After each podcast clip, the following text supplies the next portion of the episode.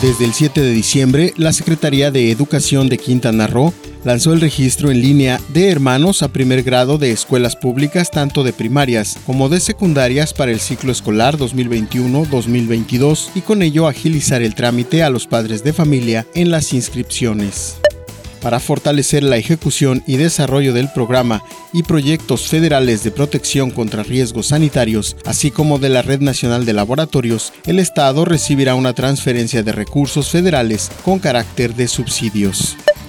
El futuro de los jóvenes y sus familias en Quintana Roo está en apostar por la industria turística, por lo que la Asociación de Complejos Vacacionales y Turísticos y la Universidad Tecnológica BIS firmaron un acuerdo para atender a los estudiantes de ese sector.